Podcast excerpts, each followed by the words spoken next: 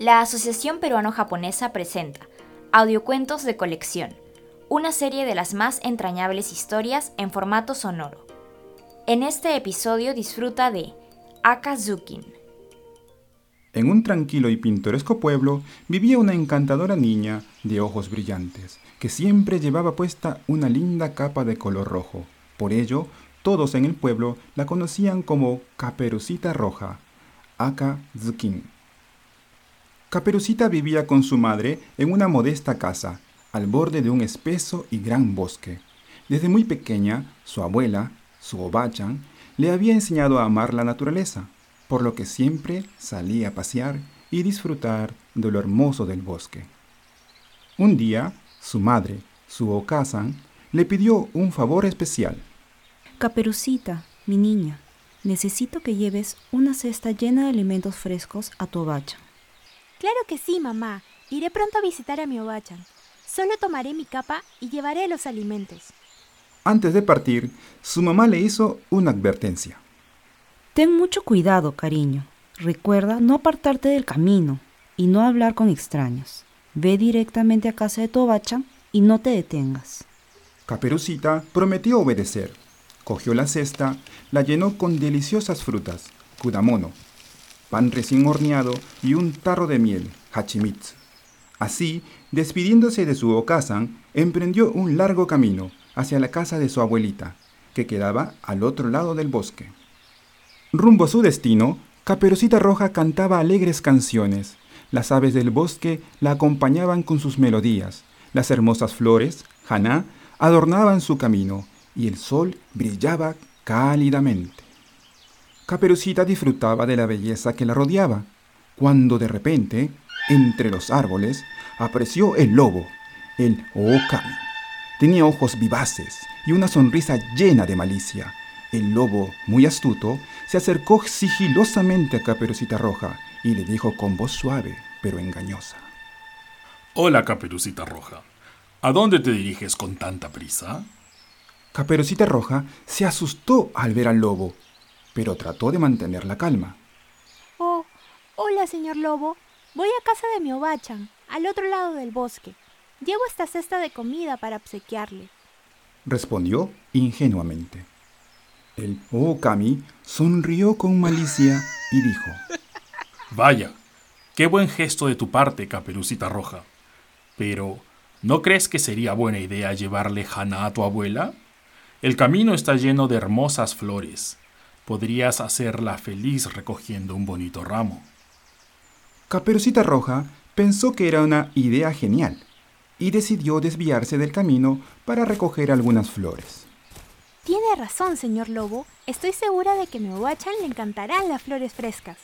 Caperucita Roja buscó las flores más hermosas que pudiera encontrar. El bosque estaba lleno de janá, de diversos colores y fragancias, y la niña no decidía cuáles escoger para su obachan. Mientras Caperucita Roja estaba distraída entre las flores, el lobo malvado corrió hacia la casa de la abuela. Apenas llegó, golpeó la puerta. La abuela, que solo esperaba a su nieta, Sumagó, pensó que era ella y dijo: Adelante, hijita, puedes entrar. Sin pensarlo dos veces, el lobo entró y se abalanzó sobre la abuela, quien se desmayó por el susto.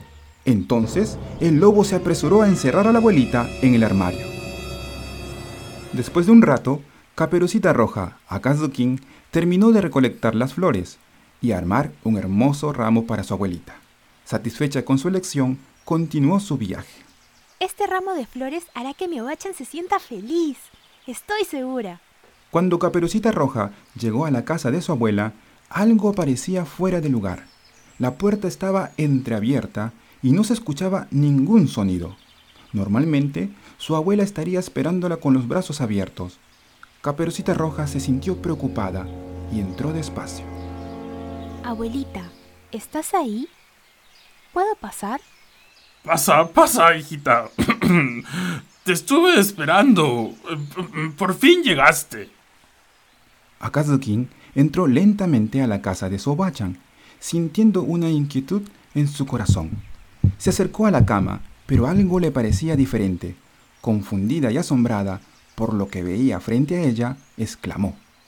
Obachan, qué ojos tan grandes tienes. Son para verte mejor, hijita. Aún confundida, la niña le dijo, Obachan, qué orejas tan grandes tienes. Son para oírte mejor, querida. Caperucita Roja empezaba a sospechar de la extraña apariencia de su abuela. Sin embargo, continuó. Obachan, qué boca tan grande tienes. Son para comerte mejor. En ese momento, la verdad se reveló ante Caperucita Roja. Aquel ser no era su amada abuela, sino el astuto lobo. El miedo se apoderó de ella, pero tomó valor y con voz temblorosa pero decidida enfrentó al lobo. Tú no eres mi abuelita, eres el lobo malvado.